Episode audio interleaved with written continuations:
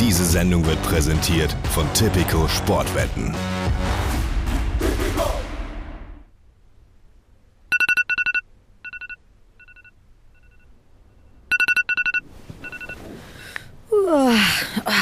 Lasst mich mal auf den Tacho schauen. Äh, Sonntagmorgen. Was? 11 Uhr schon?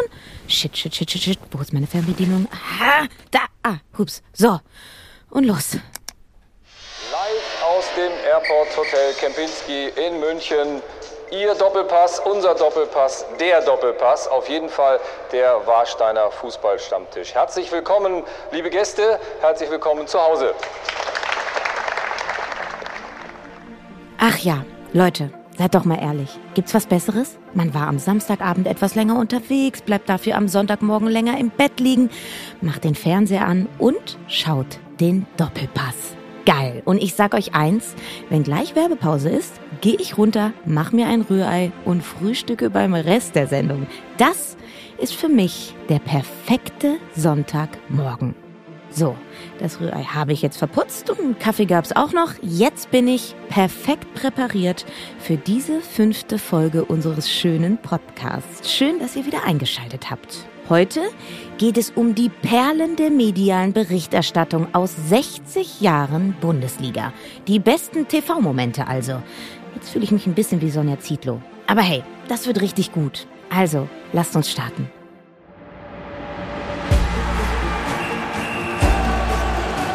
Was für ein Tor! Was für ein unfassbares Tor! 60 Jahre Bundesliga. Der Podcast von der DFL. Und MML.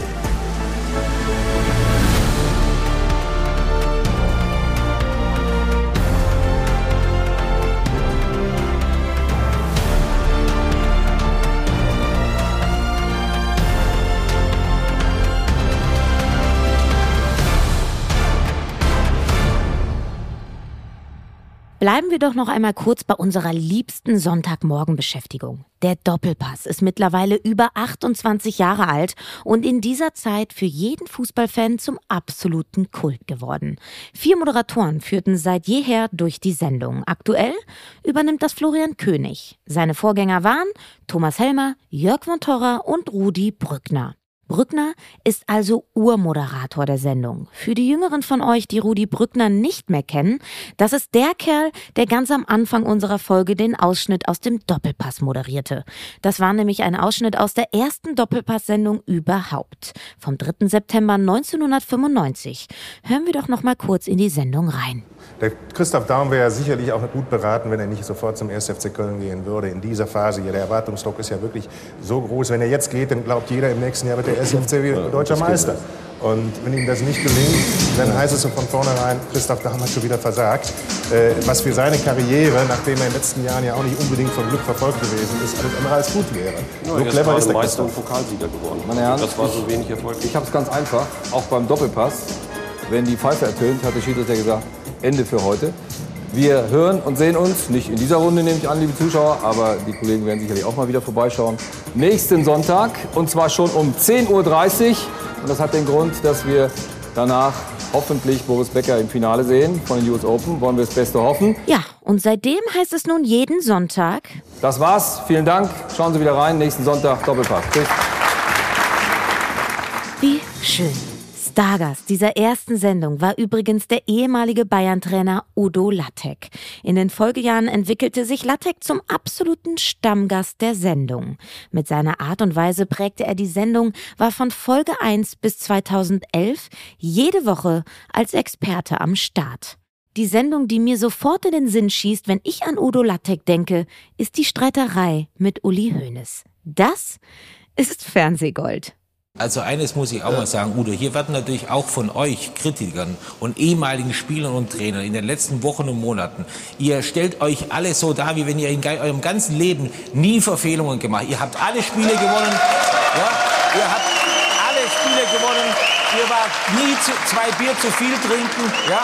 Und, so, und so wird ein Bild von einem Spieler Oliver Kahn gezeichnet, der, der das ist eine Sauerei. Und es kann nicht sein, dass, dass der plötzlich für irgendeine so Lappalie hier, auch hier kritisiert wird. Und, und wir alle wissen auch, dass wir nie Kinder ohne Traurigkeit waren. Und das sollten wir alle, du, auch Paul Breitner und Lothar Matthäus, nicht vergessen bei allem. Das war auch Uli.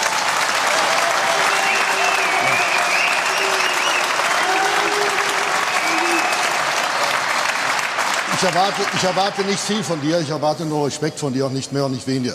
Ich bin kein Angestellter des FC Bayern. Ich habe meine freie Meinung. Und die werde ich auch weiterhin sagen und weiterhin kundtun. Ich habe nicht unter die Gürtellinie geschlagen und dabei bleibt es. Ne? Aber ihr, So aber ihr kritisiert oft Dinge. Ihr, ich möchte das Pauschalurteil ihr, auch du, möchte die du auch ich, aber nicht ihr. Leben nicht immer akzeptiert hast. Da musst du ganz ruhig sein, Uli. Ja, okay. Was soll, was soll das heißen?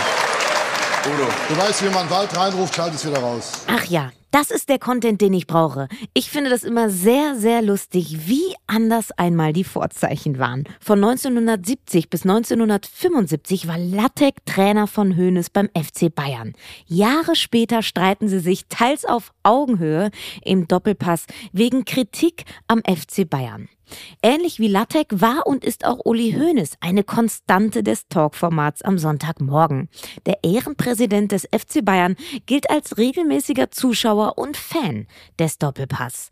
Traditionell teilte Hoeneß dabei immer gerne aus und sprach Klartext. Unvergessen sind vor allem seine Überraschungsanrufe während der Sendung. So, und jetzt ist er uns telefonisch zugeschaltet. Guten Tag oder guten Morgen, Uli. Guten Morgen, Thomas. Uli, was hast du auf dem Herzen? Ich habe Folgendes auf dem Herzen, dass große Teile der Runde sich total despektierlich über Hassan Salihamidzic äh, hier äußern. Speziell dieser Herr Fenske, der ja gar keine Ahnung hat. Und Was hat dir nicht gefallen? Weil wir gesagt haben, ich muss ehrlich sagen, Hassan hat einen guten Job in diesem Jahr gemacht. Ich darf daran erinnern, dass die Transfers von Pavard, Hernandez und nicht zuletzt Davis allein auf seinem Mist gewachsen sind und wir sind glücklich, dass wir mit diesen drei Spielern schon sensationelle Transfers gemacht haben. Mal nahm er Brazzo in Schutz, mal bezeichnete er Andreas Rettich als König der Scheinheiligen und mal stellte er Christoph Daums Vorbildfunktion aufgrund seiner Koks-Affäre in Frage. Hoeneß meistens mit klarer Kante, aber in jedem Fall immer mit purer Unterhaltung. Nur wenige schafften es bei diesen Auftritten Hoeneß wirklich Paroli zu bieten. Na, wisst ihr, auf was ich hinaus möchte? Auch unser L von MML lieferte sich mit Hoeneß im Doppelpass ein spannendes Wortgefecht. Dabei debattierte Lukas mit Hoeneß über das Qatar Airways Sponsoring beim FC Bayern und die Arbeitsbedingungen in Katar vor der Weltmeisterschaft 2022. Hören wir mal rein. Es gibt ja einen Unterschied, sozusagen im Austausch zu bleiben, aber auch öffentlich zu kritisieren. Und die Frage ist, wie unabhängig ist ein FC Bayern München? Wie unabhängig ist ein deutscher Fußballbund, wenn er, also wir reden jetzt über Qatar Airways, hier reden wir über den Airport in Doha. Wenn Sie Na, wir haben Austausch- Qatar Airways. Ja, aber Sie haben auf dem Ärmel auf den. nein, nein, nein, das ist schon vorbei. Und bis 22 habe ich gestern extra nochmal nachgeguckt. Nein, bei, uns, bei uns ist Qatar Airways auf der Aber auf es geht, ja, es geht ja darum, du kannst natürlich einen Austausch, der dann vielleicht in diesem Fall auch begrüßenswert ist, in der Hoffnung, dass es eine gesellschaftliche Veränderung gibt. Aber es bleiben, es bleiben ja trotzdem die Probleme bestehen, wenn man dann, weil man eine Partnerschaft eingeht, nicht aktiv kritisieren kann. Und wenn Sie dann 2017 aus, aus Doha zurückkommen und sagen, hier, ist, hier sind perfekte Trainingsbedingungen, hier wird der Rasen mit der Nagelschere äh, geschnitten und auf der anderen Seite hast du aber 80 Prozent der Arbeiter, die sich nicht mal eine Nagelschere leisten können, dann hast du ein Problem und dann musst du weiterhin dabei bleiben und das kritisieren und nicht immer sagen, wir haben nur eine Partnerschaft. Aber haben sich die Verhältnisse in den letzten fünf Jahren verschlechtert oder verbessert? Sie haben sich für Teile der Arbeiter verbessert. Das ist immer relativ. Das können Sie nicht beurteilen. Das steht es steht im aktuellen Amnesty-Bericht, den habe ich mir gestern Naja, noch durchgelesen. Dieses Thema jetzt nochmal aufzurollen und auszudiskutieren, würde zwar den Rahmen sprengen, doch eines dürfte zumindest aufgefallen sein. Hoeneß kam durch die Argumentation von Lukas mächtig ins Schwitzen. Und durch Lukas durfte MML dem Doppelpass auch mal seinen Stempel aufdrücken. Doch egal welche Partei man in dieser Debatte unterstützt, wir sind natürlich im Team Lukas, sind es ja genau diese Gespräche, die wir alle am Doppelpass so lieben. Klare Kante, lockere Sprüche und die oft unantastbar erscheinenden Personen aus dem Fußball aus ihrer Komfortzone locken. Das ist der Doppelpass. Und weil wir genau das so sehr lieben, haben wir euch dafür noch einen tollen O-Ton mitgebracht. Denn auch der schlagfertige Rudi Assauer war schon mal im Doppelpass zu Gast. Und da haben sie gesagt, in irgendeiner Funktion werde ich mit Schalke 04 nochmal deutscher Meister. Ich wusste nicht, dass Sie so viel Ambitionen auf das Amt des Alterspräsidenten haben. Lieber Jörg von Torra, ich weiß nicht, ob Sie heute Morgen schon in den Spiegel geguckt haben. äh, ich das war Ihr es, Bester heute.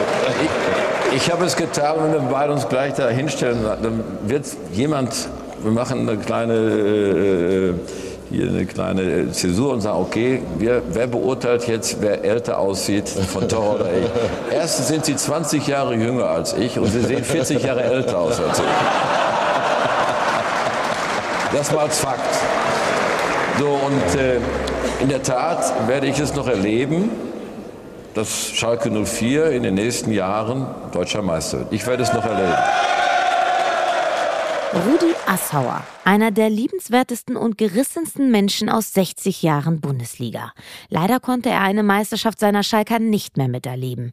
Im Februar 2019 verstarb er an den Folgen einer langjährigen Alzheimer-Erkrankung.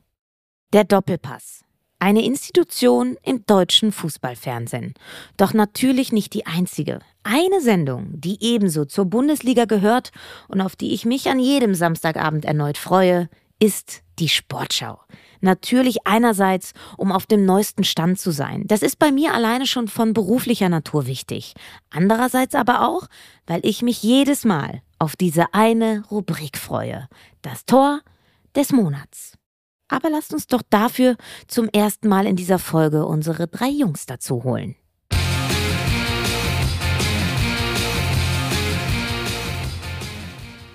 Für mich und für viele andere auch ist natürlich das Tor des Monats eine Institution. Das sagt sich Ja. immer so, aber das gibt es seit März 71.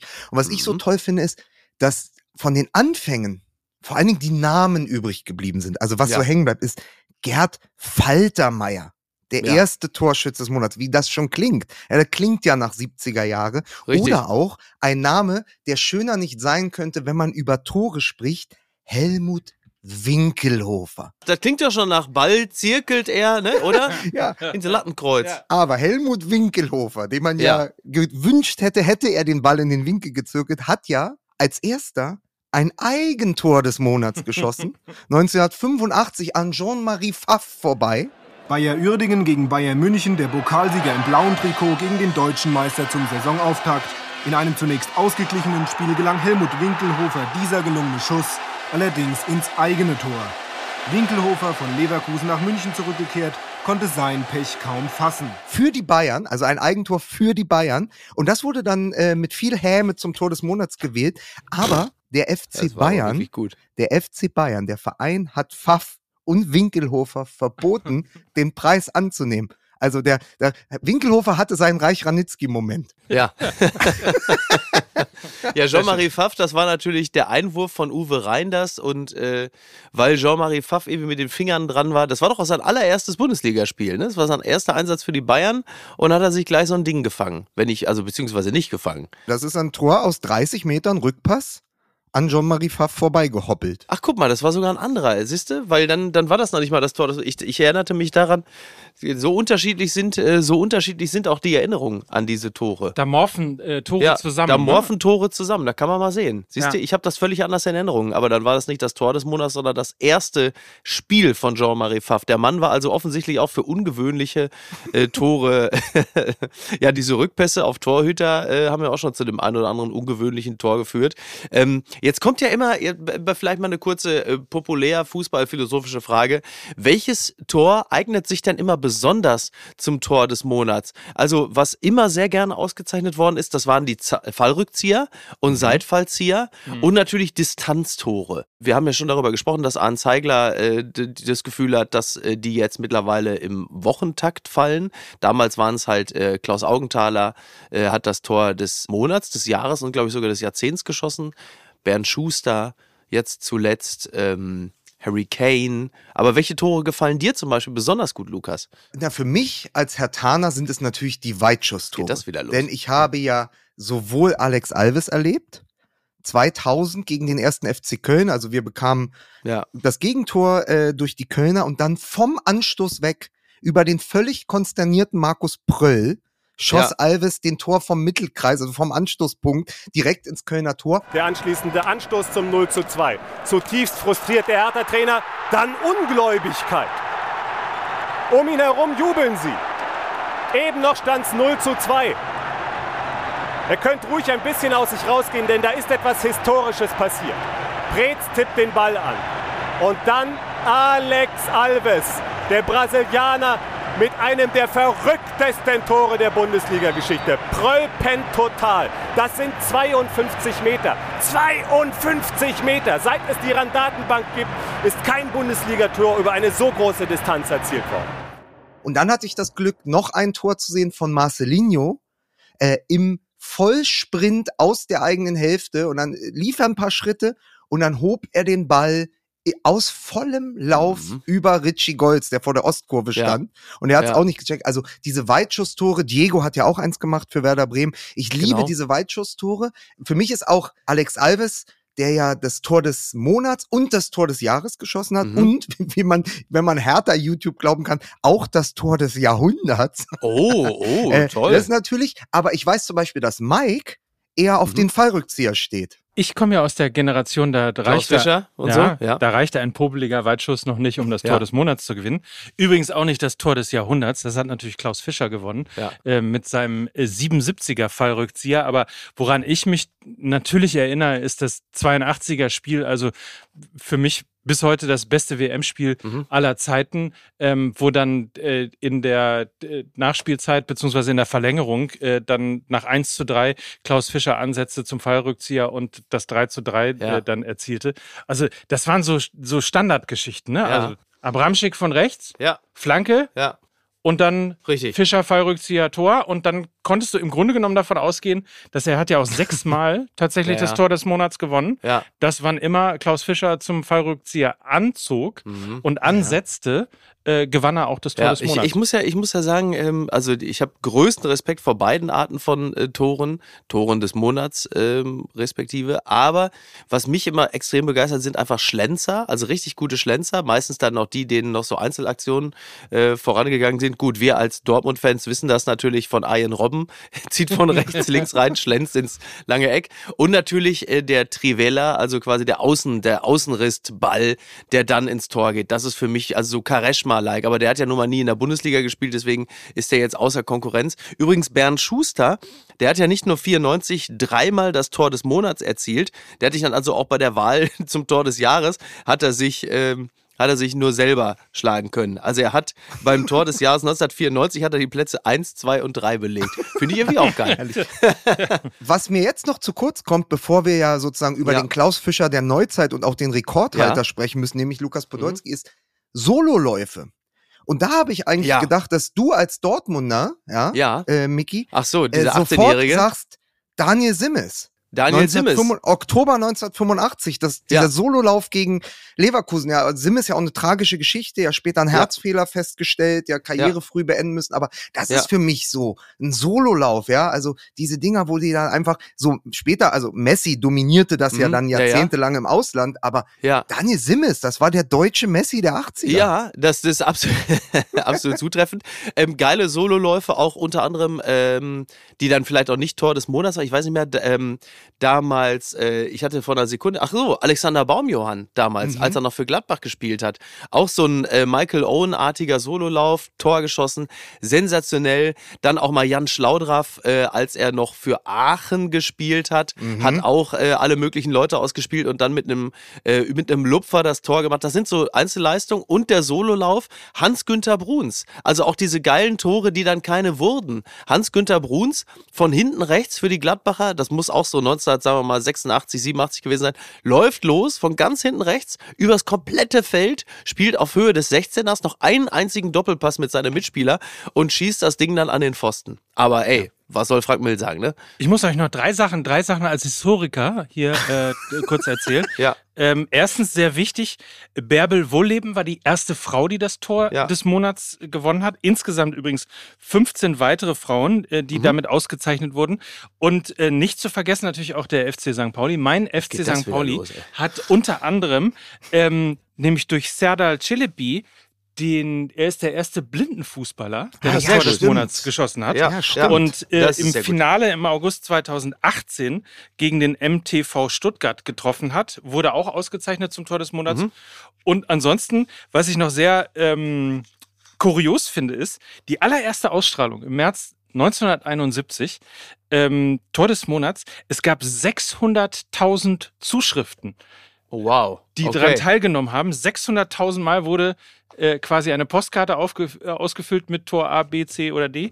Ähm, und für die Auswertung wandte man sich an die Leitung des Kölner Gefängnisses Klingelpütz, damit, man, über, damit man überhaupt genügend Leute Ja, hatte, ja, ja, wer die muss das es ja Ganze machen, auch ne? au- auszählen konnten. Also Köln ist ja eine super Überleitung, denn Lukas wollte noch Ja. was sagen, bevor ich zum Schluss auch noch mal einen nachlege. Ja, aber bitte. Also man kann ja, man kann ja nicht über das Tor des Monats sprechen, ohne über den Rekordhalter zu sprechen. Mittlerweile das ist unser Junge. 13 Mal Tor des Monats, davon Wahnsinn. achtmal in nur 27 Monaten. Ich glaube, Lukas Unfassbar. Podolski hat in den ersten drei Jahren seiner Karriere achtmal das Tor des Monats gewonnen, also gefühlt jedes dritte.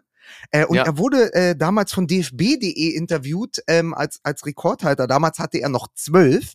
Nämlich dort ist er ja, da, da wart ihr ja im Stadion, er hatte sich ja verabschiedet Mhm. als Kapitän im Dortmunder Westfalenstadion mit einem Traumtor gegen England. Das war sein Ja, zwölftes. gesehen, ja. Er hat dann mittlerweile bei Sapsche ja auch nochmal ein Weitschusstor in, in Polen, ist ihm dort gelungen. Und er wurde gefragt, welches für ihn das Wichtigste oder das Schönste war. Und da sagte er, wenn ich zwei besonders erwähnen müsste, dann das erste und damals halt das letzte, beziehungsweise das zwölfte. Äh, das erste Tor war nämlich im Derby gegen Gladbach. Als ganz junger Spieler ein Schuss in den Winkel und das letzte dann eben, oder das zwölfte, für Deutschland. Und das fand ich, fand ich sehr, sehr schön, dass er das erste und das, das dann das letzte für Deutschland genannt Auch hat. wenn er es wahrscheinlich nicht so gesagt hat wie du. Ne? Und dann wurde er gefragt, ähm, ob die Medaillen einen besonderen Platz haben, weil es sind ja immer, immerhin mittlerweile 13. Und dann hat er natürlich geantwortet, wie Poldi antwortet, wenn ich ehrlich bin, weiß ich gerade nicht genau, wo ich die Medaillen habe. Ein paar sind bei mir, ein paar sind bei meinen Eltern. Ach, ist doch schön. Das ist doch toll, oder?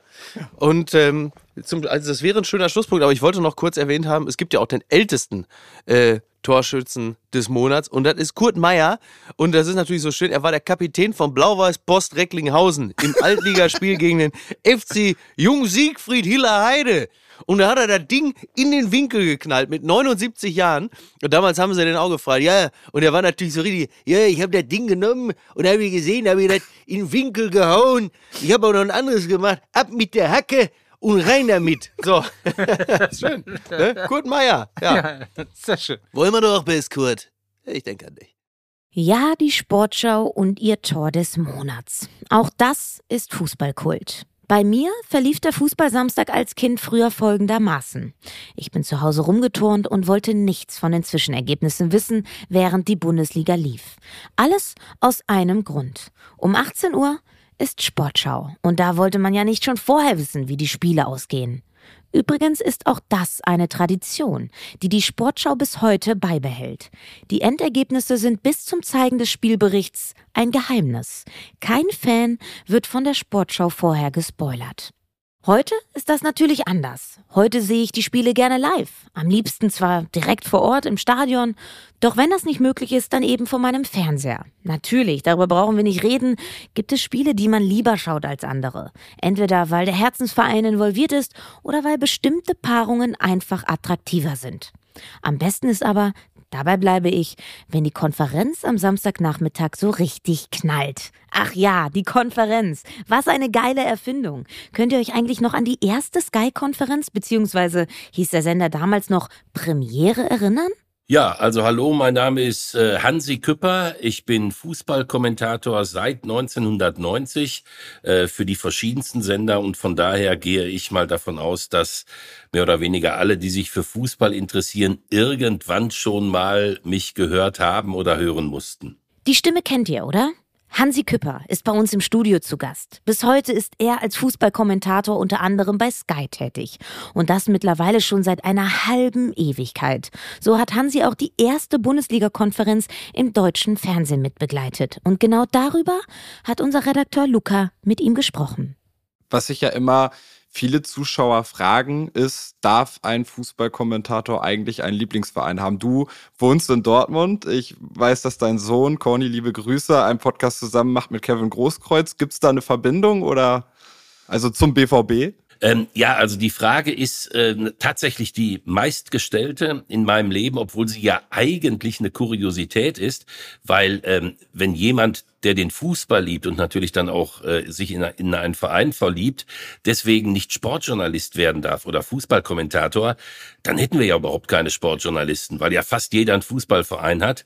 Und das würde ja im Umkehrschluss bedeuten, dass diejenigen, die sich nie für Fußball interessiert haben und nie einen Lieblingsverein hatten, sondern früher, äh, als wir gepölt haben, mit Zinnsoldaten gespielt haben, äh, dass die uns heute den Fußball erklären. Das, das ist natürlich absurd. Also wir haben fast alle einen Lieblingsverein und für uns alle gilt, ähm, die Leute liegen immer daneben, wenn sie sagen, äh, bei dem hört man doch ganz klar so und so. Äh, Uli Hoeneß hat mal über mich gesagt, dass er sich ähnlich viele Emotionen auch in Zusammenhang mit dem FC Bayern wünschen würde wie beim Küpper.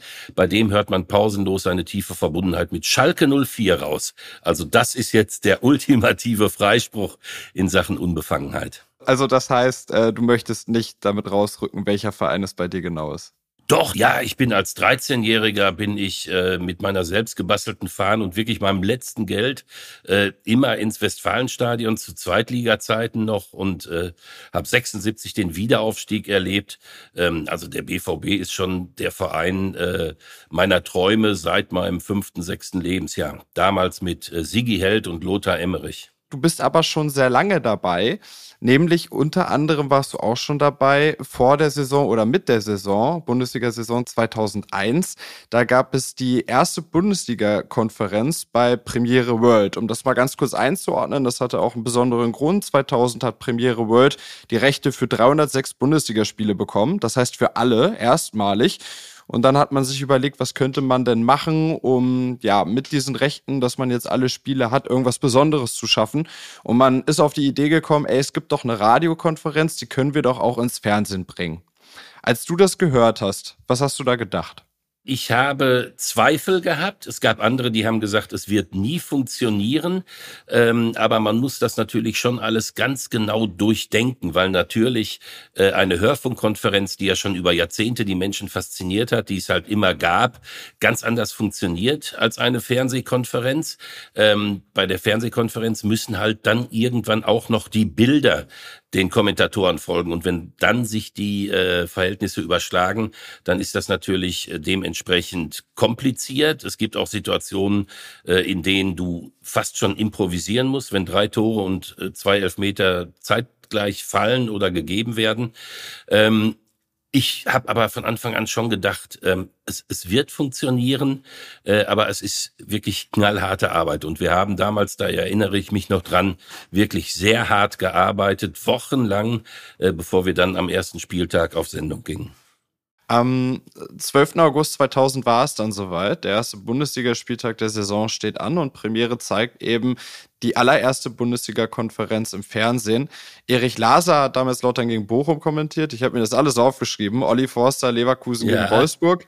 Michael Leopold hat Bremen gegen Cottbus begleitet. Tom Bayer, äh, der vierte von den fünf, 1860 gegen den HSV. Und du wirst so gesehen der fünfte und hast Freiburg gegen Stuttgart äh, kommentiert. Und genau wenn du jetzt mal ganz ehrlich bist, also es, du hast es vorhin schon angesprochen mit der Vorbereitung, es war ja die allererste Fernsehkonferenz ähm, Bundesliga für euch alle. Inwiefern oder wie habt ihr euch vorbereitet?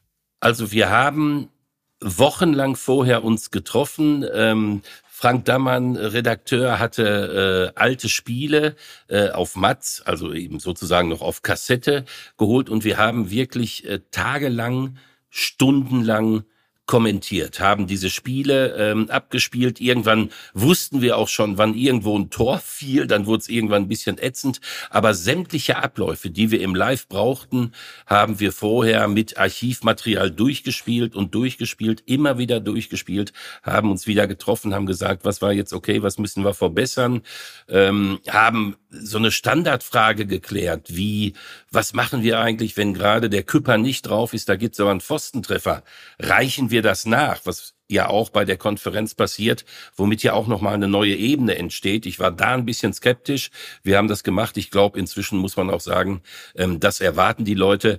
Aber wir haben wirklich jedes Detail bis zum geht nicht mehr ähm, geprobt. Äh, Für unsere Zuhörer, es gibt ja auch einen Grund, äh, warum wir heute Hansi als Gast hier haben und nicht etwa Tom Bayer oder Olli Forster oder wer sonst noch dabei gewesen wäre. Es gab nämlich für uns etwas Entscheidendes in der Vorbereitung, nämlich dass der erste Torschrei in der Konferenz, der kam nach drei Minuten aus Freiburg und der kam äh, von dir, Hansi. Was war das für ein Gefühl, das erste Mal in der Konferenz zu schreien? Also du kanntest das aus dem Radio, aber das erste Mal in der Fernsehkonferenz, Tor in Freiburg. Ja, es war für mich natürlich die Rückkehr in die Vergangenheit. Ich hatte bis 95 ähm, Hörfunk halt gemacht und unzählige Torschreie rausgelassen und dann hat's tatsächlich mich getroffen. Ich hätte jetzt noch nicht mal hundertprozentig sagen können, ob ich wirklich schreien musste, Tor in Freiburg, aber ich glaube, es war so, oder ob ich in dem Moment, was ja auch hätte sein können, ähm, gerade live drauf war. Du warst nicht live drauf. Ich war nicht live drauf, siehste. Und dann war es, glaube ich, tatsächlich auch so, dass in dem Moment, wo dieser erste Torschrei da war, wo wir zum ersten Mal umgeschaltet haben, wo also die das Konferenzzeitalter begonnen hatte und das erste Tor da war, ich glaube, da hatten wir alle auch irgendwie das Gefühl, alles klar, jetzt sind wir drin, ab jetzt ähm, macht der Fußball sein Ding und das macht er ja sowieso immer, aber wir sind dabei und können es begleiten und es läuft. Ich glaube, jeder Fußballfan würde sagen, und ich muss mich jetzt nicht als einer outen, weil ich war ja schon ein paar anderen Folgen zu hören und ich denke, da habe ich das schon gezeigt. Jeder Fußballfan würde sagen, es gibt irgendwas Besonderes an der Konferenz. Und für mich war dieses Besondere immer im Vergleich zu den Einzelspielen eben genau, die, die, genau diese drei Worte, über die wir gerade gesprochen haben. Tor in Freiburg oder Tor in Dortmund. Also Ja. der Standort, Ja. der ist dann natürlich variabel einsetzbar.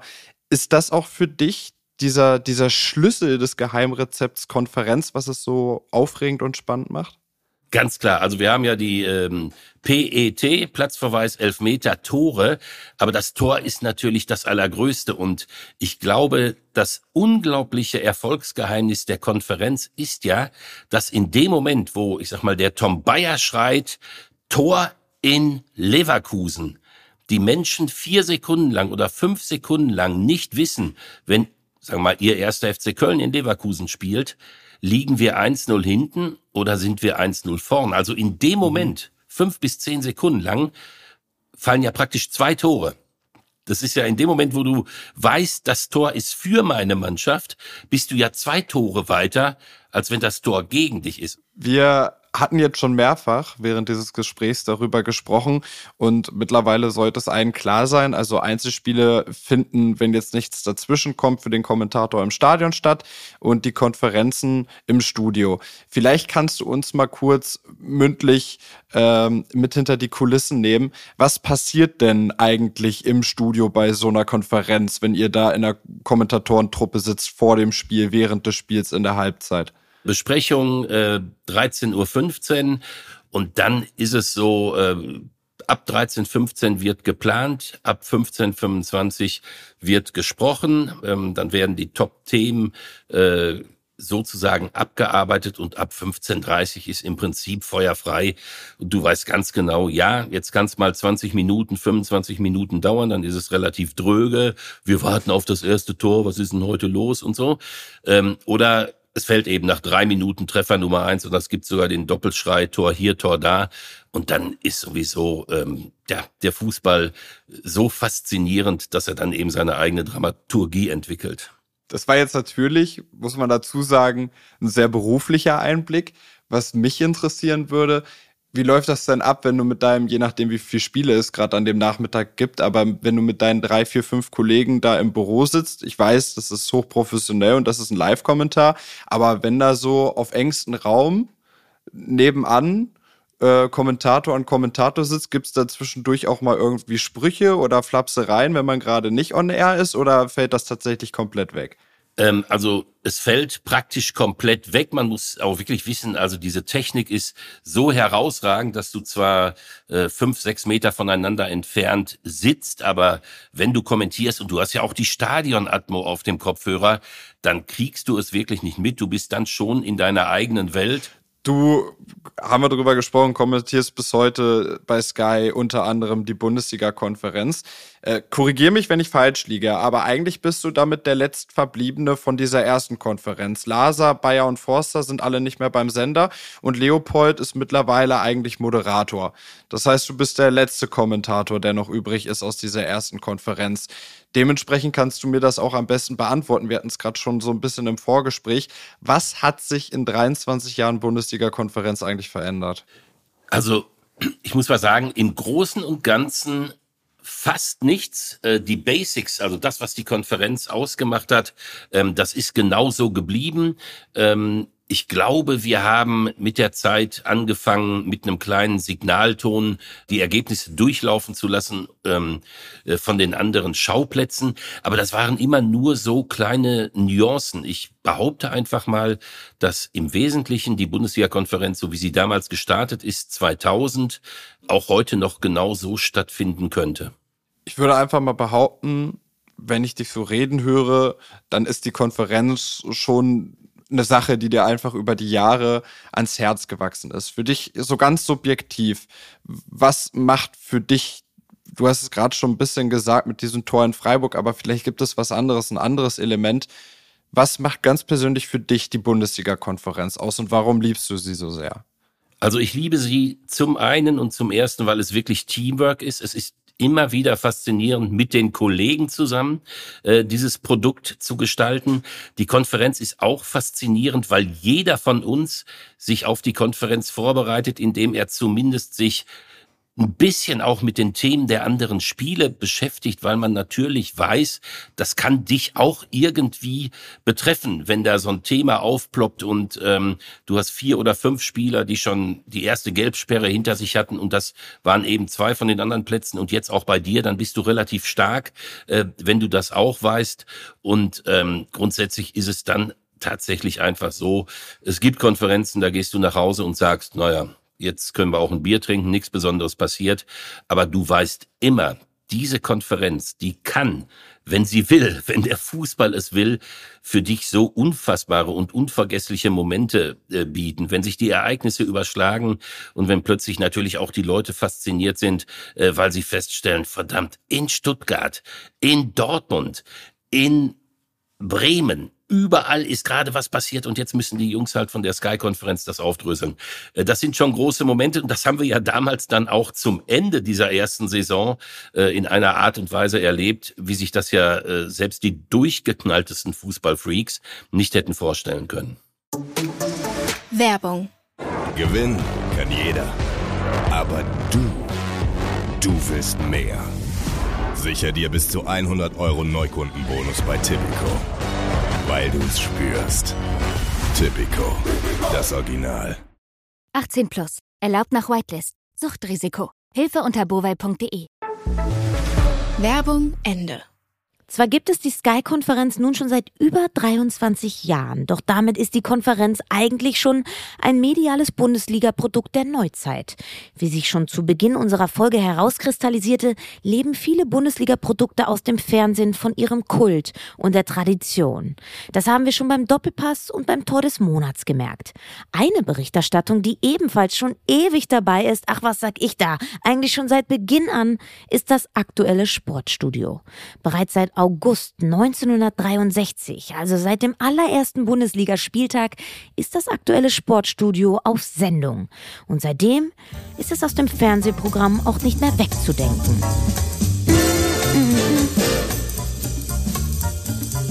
Da, da, da. da, da, da, da, da, da, da. Düb, düb, düb, da.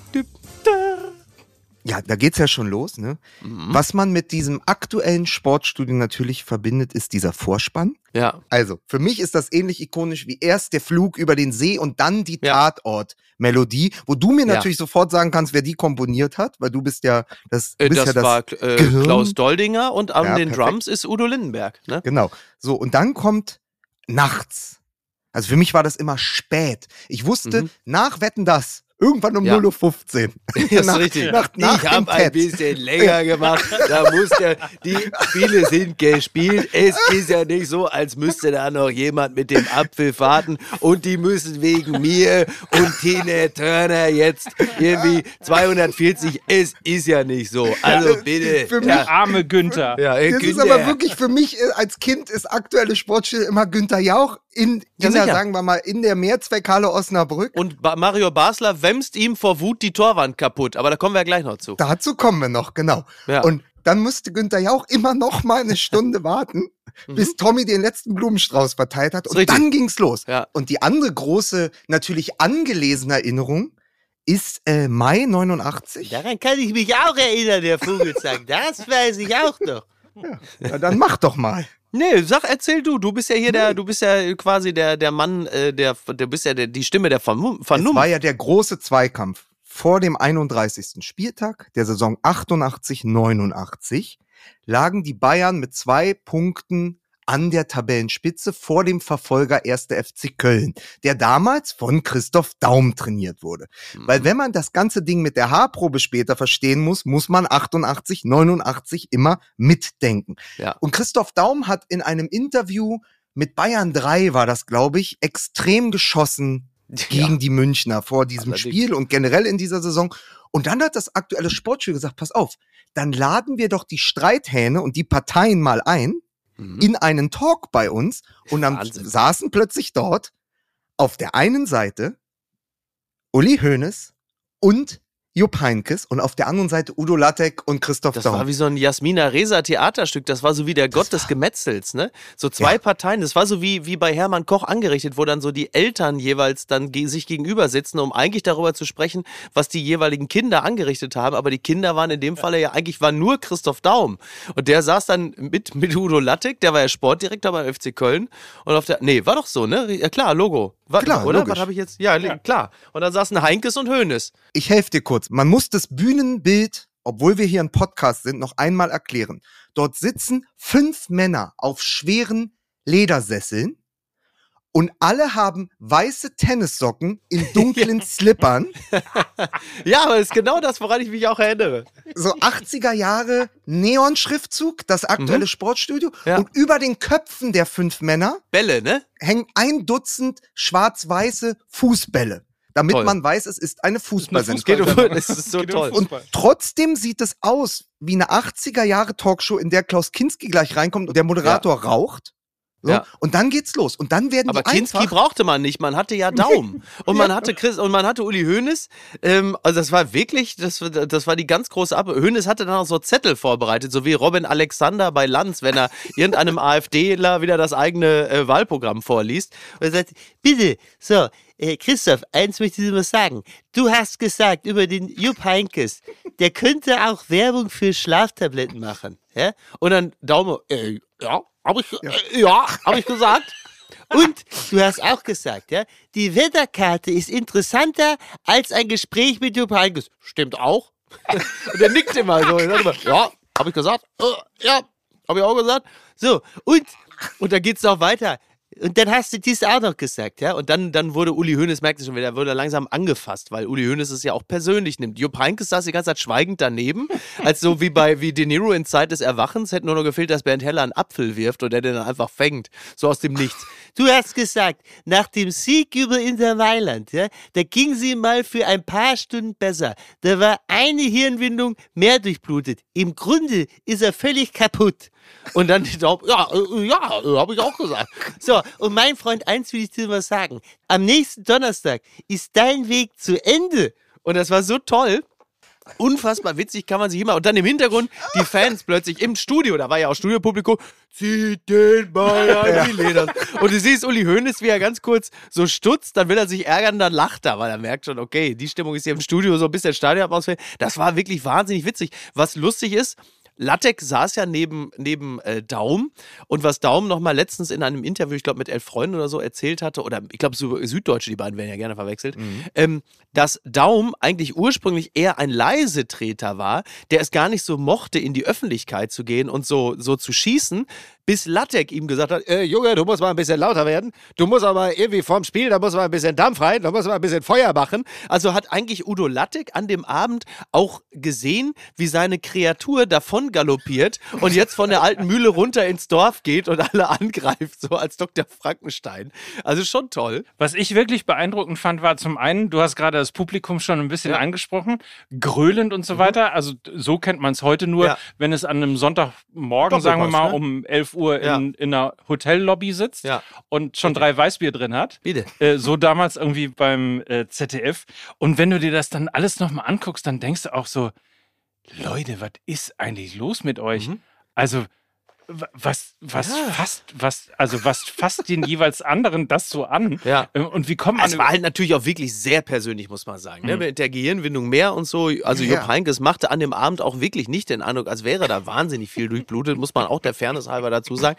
Aber da hat natürlich danach dann halt eben auch wirklich der FC Köln von den Bayern auf den Sack gekriegt. Also was Uli Hoeneß da prophezeit hatte. Und trotzdem als Theaterstück muss man sagen, auch in dieser Talkshow, das wäre heute gar nicht mehr möglich. Mhm. Also das war ja fast schon so äh, Herbert Wehner und Ernst-Dieter Lüg, ne? Also das war ja so dieses Aufeinandertreffen. Das war ja groß, das war große Politik, große, vor allen Dingen auch Testosteron und, und Macho, also fast so was Gorillahaftes. Das wird es heute gar nicht mehr geben. Ja, ja. Aber jetzt die Gegenfrage, warum, warum würde es das nicht mehr geben? Weil die Situation, also das hat ja so ein leichtes, hat auch so einen leichten Hauch von Lanz. Also es ist ja das letzte Mal, dass wir das in der Form erlebt haben.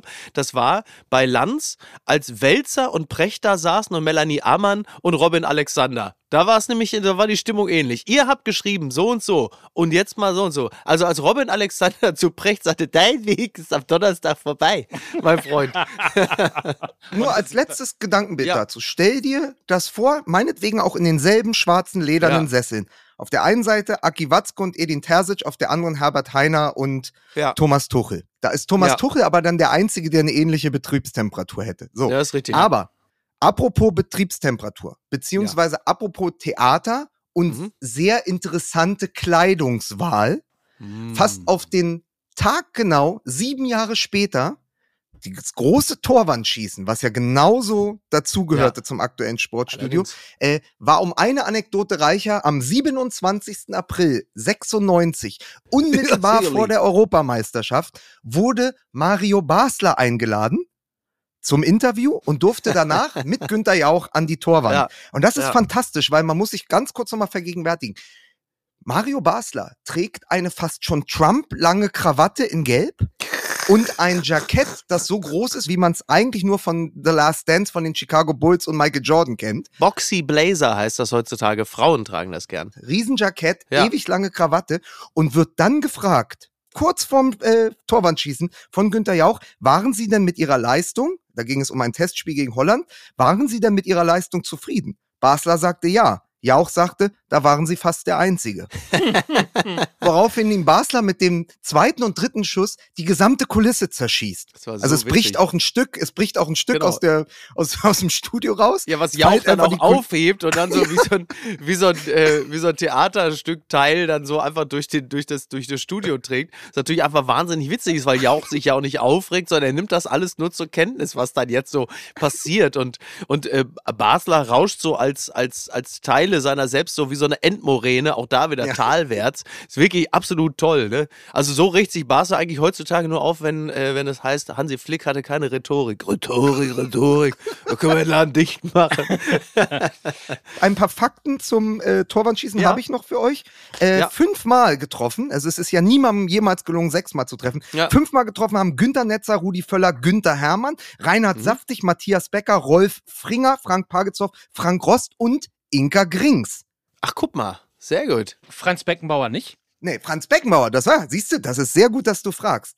Franz Beckenbauer ist trotzdem der Kaiser ist trotzdem der König des Torwandschießen, weil er war, Ja, sicherlich. 56, er war 56 Mal zu Gast. Wow. Hat aber wirklich? maximal vier Treffer geschafft. Aber Ja. natürlich, wenn du dann einen vom Weißbier versenkst. Und Lothar Matthäus war ja quasi Zeuge dieses Vorgangs, wie Franz Beckenbauer vom Weißbierglas in, äh, in das Loch getroffen hat. Und Lothar Matthäus hat geguckt, als hätte man gerade den, den Stein weggerollt und Jesus kommt aus seiner Höhle. Also es war wirklich einfach, einfach toll. Doppelpass, Sky-Konferenz, Tor des Monats oder das aktuelle Sportstudio. All das ist ein großer Bestandteil der deutschen Fußballkultur. Natürlich wollen wir in dieser Folge aber auch über TV-Revolution in 60 Jahren Bundesliga sprechen. Und wenn ich an die neue Generation der Fußballberichterstattung denke, denke ich natürlich sofort an The Zone. Die Streaming-Plattform gründete sich im Sommer 2016, ist also gerade einmal zarte sieben Jahre alt. Seit 2019 zeigte Zone auch ausgewählte Live-Spiele der Fußball-Bundesliga. Und sie verfolgen dabei einen neuen Ansatz. Denn sie wollen nah dran sein, nah am Spiel und nah an den Sportlern. Das erkennt man dann schon am Namen. The Zone. Also The Zone, was übersetzt bedeutet die Zone. Das beschreibt den Zustand, in dem sich die Sportler kurz vor einem Spiel befinden, wo sie alles andere ausblenden, um sich zu fokussieren. In Deutschland würde man sagen Tunnelblick. The Zone versteht sich dabei als Bindeglied zwischen dem Sport und den Fans. Mit ihrer Art der Berichterstattung versuchen sie nah am Zuschauer zu sein, aber auch gleichzeitig nah an den Sportlern, damit sich die Zuschauer auch näher am Geschehen fühlen. Aus diesem Grund ist beispielsweise bei allen relevanten Partien ein Experte im Einsatz, der den Kommentator bei den Übertragungen unterstützt und dem Zuschauer zusätzliche Einblicke liefert. Ex-Profis wie Michael Ballack und Sammy Gedira gehören zum festen Expertenaufgebot. Außerdem sprechen die Reporter und Moderatoren eine nahbare Sprache. Es wird geduzt, nicht gesiezt und die Kommentatoren fallen, verglichen mit anderen Sendern, eher mal aus ihrer Rolle und sprechen das aus, was sich der Zuschauer denkt. Da man jetzt mal wieder sieht, dass zwei Ketten vorm Strafraum leck mich am Arsch. Du hattest vorhin den Herrn Kandreva noch zwei, dreimal angesprochen. Ich glaube, das ist seine Antwort. Antonio Candreva beweist, warum er hier auch in der 84. Minute noch mitspielen darf. Ein weiterer Fokus, den The Zone in seiner Berichterstattung setzt, ist es, Fußball zu verstehen. Heißt, The Zone versucht, die taktischen Abläufe von Trainern, Spielern und Partien aufzudröseln und dem Zuschauer somit zu erklären, warum etwas wie passiert.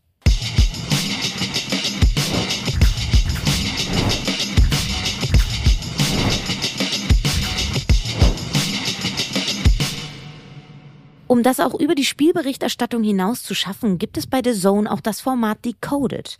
Bei Decoded versucht Moderator Alexander Schlüter mit Unterstützung von Gästen oder Experten taktische Verhaltensweisen von Spielern und Mannschaften zu entschlüsseln. Mal wird der perfekte Flügelspieler erörtert, mal wird erklärt, warum die deutsche Nationalmannschaft nicht performt.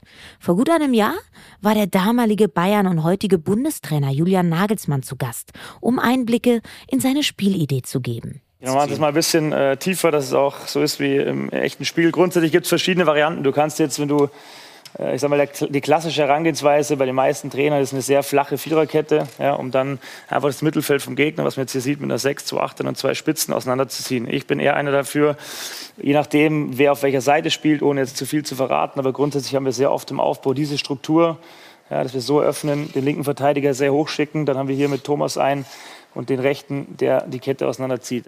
Fleißig schiebt Julian Nagelsmann während seiner Erklärung Steinchen auf einem Tisch hin und her, die Spieler und Spielfeld symbolisieren sollen. Er liefert damit Einblicke, die viele Trainer eigentlich lieber unter Verschluss halten. Neben Julian Nagelsmann ist aber auch der heutige Nationaltrainer Österreichs, Ralf Rangnick, in der Sendung zu Gast.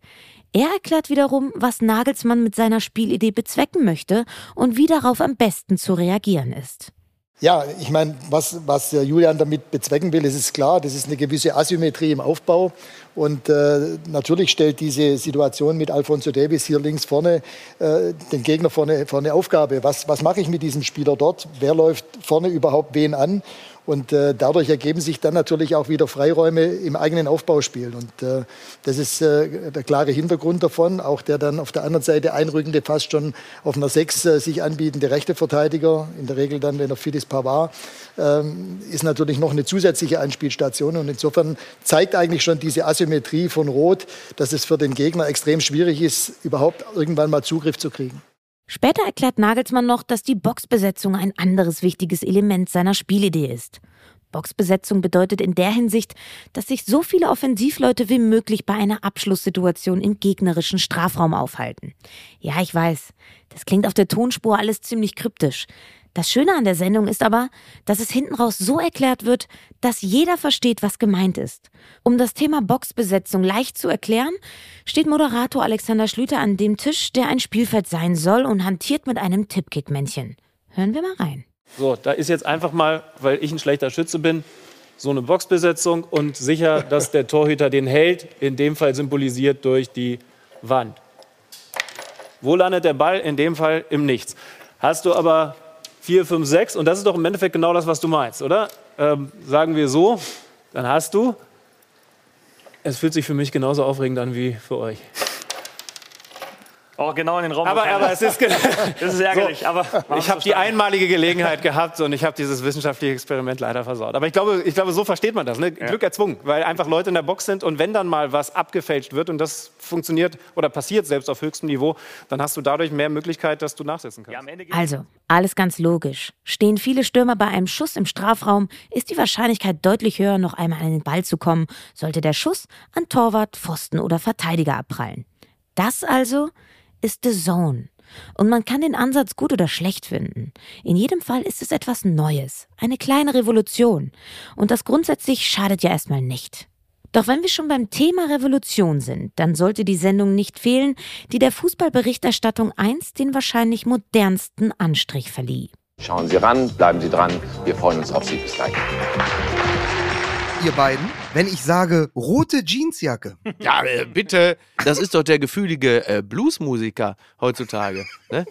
Der deutsche, Beckmann. deutsche, der deutsche Bob Dylan ist er doch. Ja, Reinhold Beckmann. Ähm, also, um da jetzt mal hier nicht gleich den falschen Zungenschlag reinzubringen, was Reinhold Beckmann da 1992 äh, in das deutsche Fernsehen und in die deutsche Fußballwelt gebracht hat, das war natürlich sensationell gut und hat einen Spaß gemacht, wie deutsche Fußballberichterstattung davor und danach nie wieder, meines Erachtens. Ja. Aber das war eine Revolution im deutschen Fernsehen. Ran im August 1992 auf Sat 1. Damit bin ich zum Fußball gekommen. Das war eine Revolution, weil es war, wenn man sich so ein bisschen vorher die doch sehr äh, sehr immer sehr getragene, Mhm. ja, sehr sehr ruhig erzählte Sportschau noch mal vergegenwärtigt, war das natürlich plötzlich der Zirkus, der in die Stadt kam. Also so ein Ja. bisschen ran waren die Liberalen und die Sportschau waren die Konservativen. Und plötzlich Ja. kamen die Jungs mit der Jeansjacke und es wurde wild, es wurde schnell geschnitten. Ich erinnere mich, irgendwann gab es ja dann diese Comedy-Elemente, wo dann Spielern wie Matthäus und Effenberg oder eben auch Basler Dinge in den Mund gelegt wurden. Ja. Dann war Lou Richter plötzlich an der Seitlinie. frohe Ostern! Schön, dich zu sehen. Mensch, Andi, schön dich zu sehen. Ja, schön, Uli. Ich wünsche dir frohe Ostern. Ja, du auch. So, schön. Ja. Herrlich. Herrlich. Der Fußball, ähm, in der, in der, wie er über die, in dem Fall ja die öffentlich-rechtlichen äh, vermittelt wurde, der war natürlich unglaublich äh, langsam und getragen. Ne? Das war dann irgendwie, was weiß ich, keine Ahnung, äh, Winfried Hannes auf Uwe Rahn. Uwe Rahn. Hans-Jörg Krings. Hans-Jörg Krings. Winfried Hannes. Flanke. Das ist heute anders, Tor. muss man sagen. Ja, und das, und das hatte natürlich überall eine Dynamik bekommen Ja. und auch eine Lust am Blödsinn, denn was sie da richtig erkannt haben, ist A, dass es ein wahnsinnig dynamischer Sport ist, den man anders inszenieren muss, also das Spiel an sich. Und alles, was am Rande dessen passiert, muss man auch anders präsentieren. Jetzt muss man dazu sagen, es waren halt eben auch die völlig geistig niedrigschwelligen 90er, die sowas natürlich auch fantastisch angeboten. Du hattest den FC Hollywood, du hattest äh, diese ganzen tollen Geschichten, wie sie sich in den 90ern entsponnen haben. Du hattest diese, äh, wie so man schön sagt, die Kulttypen. Du hattest Werner Lorand, Wildmoser. Alles war dann zu der Zeit natürlich auch gerade da, Mehmet Scholl und wie sie alle hießen. Und das wurde dann von RAN dankend aufgenommen. Und sie haben nun wirklich, also sie haben nichts ausgelassen, kann man sagen. Es ist bis heute verbrieft natürlich eine Revolution, die da stattgefunden hat und die Dinge, die damals von Reinhold Beckmann und seinem Team erfunden worden sind, die strahlen ja bis heute Mhm. noch äh, aus, weil sie einfach den Fußball und die Berichterstattung Ja. komplett verändert haben. Und ihr könnt euch aber vorstellen, wenn man quasi 20, 30 Jahre lang immer das Gleiche bekommen hat, sehr konservativ Mhm. Ja. vorgetragen. Ja, natürlich, und klar. Also äh, journalistisch natürlich super und so weiter, ohne, ohne Frage, aber eben auch etwas äh, konservativ äh, inszeniert. Und dann kommt was Neues. was passiert dann im deutschen Feuilleton? Äh, Ja, die was ticken natürlich komplett alle durch, ne? Weil Also- es gab natürlich vorher immer Boxbeutelwein und plötzlich stand da einer mit einer, äh, mit einer Pulle äh, Wodka O und sagte, so, jetzt machen wir mal hier richtig Alarm in der Bude. Also Kritiken vernichten. Vernichtend, Ja, klar. natürlich. Natürlich, selbstverständlich. Aber bis zu 8 Millionen Zuschauer. Also, Ja, ähm, weil die Leute haben halt, ich meine, Fußball ist ein emotionaler Sport. Äh, Man will doch auch, also das ist doch auch, ist ja auch ein großer Blödsinn oft. Man muss ja sagen, es war ja durchaus erfolgreich, sonst hätte es ja nicht auch noch irgendwann Ranissimo gegeben. Ja, herrlich.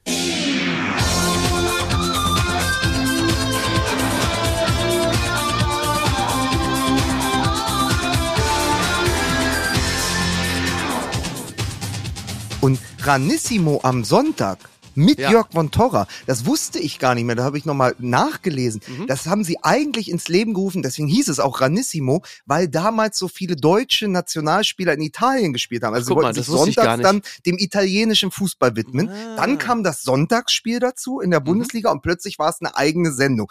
Und dort war, und das muss man sich mal vergegenwärtigen, Ran hatte Werner Hansch, Ranissimo hatte plötzlich auch Helmut Kohl. Da, da sag ich doch, Micky, schade, dass die beiden nie aufeinander getroffen sind. Ah, da kommt ihr, die Birne, die Abrissbirne, kommt hier ins Ulrich-Haberland-Stadion. Also, das ist ja unglaublich. Wo sitzt der? Das ist, er sitzt ein erbärmlicher Journalist, der Hans. Da warten wir mal ab, wo man sieht, was er mit den Geldern gemacht hat. Ähm, ja, also es ist wirklich, es ist wirklich der absolute Wahnsinn. Meine Lieblingsszene, äh, eine von vielen tollen bei RAN war, als Reinhold Beckmann äh, der Star und Udo Lattek war zugeschaltet und Udo Lattek war damals Trainer vom FC Schalke und hatte das komplette Merch vom Müller, die damals der Hauptsponsor vom FC Schalke waren und hatte den kompletten Trainingsanzug voll mit Müller Raktiv. Das war damals ja so ein Power Drink, so eine Art, so ein früher Smoothie oder ein Lassi und er hatte auch noch eine Kappe auf, so, aber wirklich so, wo das Schild super gerade war. Und da stand oben auch Müller und Raktiv. Und Reinhold Beckmann, man sah ihm natürlich an, dass er total happy war, dass er jetzt endlich Udo Lattek mal auf dieses Outfit ansprechen konnte, der oben auf dem Screen zugeschaltet war. Und Reinhold Beckmann mit seiner roten, mit seiner roten Jeansjacke. Ja, Was haben Sie denn, Herr Lattek, was haben Sie denn da? Also, ich sehe ja hier Ihren tollen Trainingsanzug. Was haben Sie denn da für ein Outfit? Ja, was wollen Sie jetzt von mir? Soll ich hier nacken kommen oder was? Das war so toll, so völlig angefissen, weil er wusste natürlich auch, was ist das für ein Outfit, ey? Man muss mal sagen, die Namen ne, aus heutiger Sicht. Du hast Reinhold Beckmann. Auf den folgte Johannes Baptist Kerner. Auf Kerner folgten äh, Von Torra, Lierhaus, Welke. Ja, also ja, man, ja. man muss sagen, das war ja die Knappenschmiede für Moderatoren. Also ist, Mhm. was, was in den 80ern live aus dem Alabama war, war in Ja. den 90ern ran. Also wirklich die großen Namen haben da reüssiert. Die haben da ihre ersten großen Schritte getan und wurden dann in die Welt entlassen. Und da muss man auch sagen, da deshalb, wie Mike ja richtig sagt, prägt ran die Sportberichterstattung am Ende und auch die deutsche Fernsehlandschaft bis heute. Paar Fakten übrigens auch 700 Millionen Mark zahlte Sat1 damals für fünf Jahre für die TV-Rechte. Ach, guck mal. Ja, also äh, wir sind, glaube ich, mittlerweile äh, bei fast einer Milliarde pro Jahr. Also Ja, ja. äh, dementsprechend irgendwie das natürlich auch damals günstiger geworden. Und man ist natürlich auch auf die Idee gekommen, ähm, wie gibt man dem Zuschauer das Gefühl, näher dran zu sein, also Ja. näher ran zu sein quasi. Ganz einfach. Stelle einfach mehr Kameras ins äh, Stadion. 18 war damals eine totale Revolution. Mittlerweile sind wir, glaube ich, bei 24 und drüber. Ja, Ran hat Farbe in das damals triste Fußballfernsehen gebracht und es bis heute nachhaltig verändert. Zum Guten, wohlgemerkt. Und ich muss sagen, dass ich in dieser Folge gemerkt habe, dass dieser Mix in unserer deutschen Fußballberichterstattung beneidenswert ist. Diese Mischung aus traditionellem Kultprogramm und experimentierfreudigen Neuankömmlingen. Zugegeben, das war heute mal eine ganz andere Folge 60 Jahre Bundesliga. Ich hoffe, dass euch die Reise hinter die Kulissen genauso viel Spaß gemacht hat wie mir. Und jetzt freue ich mich auch schon auf die nächste Folge. Denn da geht's um die kuriosesten Momente aus 60 Jahren Bundesliga. Ja, das war, glaube ich, so 25, 30 Meter vor dem Tor auf der rechten Seite. Die Flanke kam vors Tor und ich wollte den Ball. Ich hatte einige Tore gemacht mit dem äh, nach Standardsituation von Günter Netzer, ob das Ecken oder Freistöße waren. Aber das hat in dem Moment nicht geklappt und äh, dafür brach das Chaos raus. Und wenn ich Ihnen jetzt sagen würde, das war eine Schwalbe, dann würde ich den Vogel beleidigen. So große gibt's gar nicht. Aber tatsächlich funktionierte nur das Flutlicht. Ja. Das fiel dann irgendwann auch aus. Ach so, ja, dann ist, dann das ist natürlich, dann, also wenn das auch ausfällt, ist natürlich wirklich blöd. Ne? Und währenddessen lief dann die Schlagerparade oder was? Oder das große Schlagerfest? Ja, genau. Ein bisschen Spaß muss sein.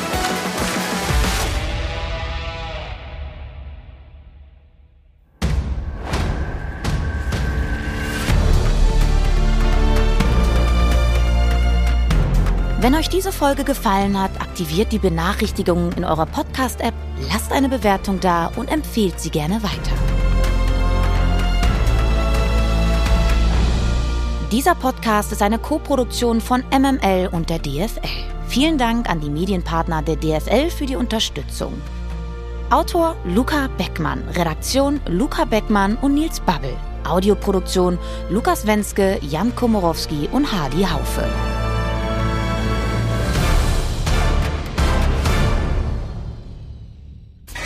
Diese Sendung wurde präsentiert von Tipico Sportwetten.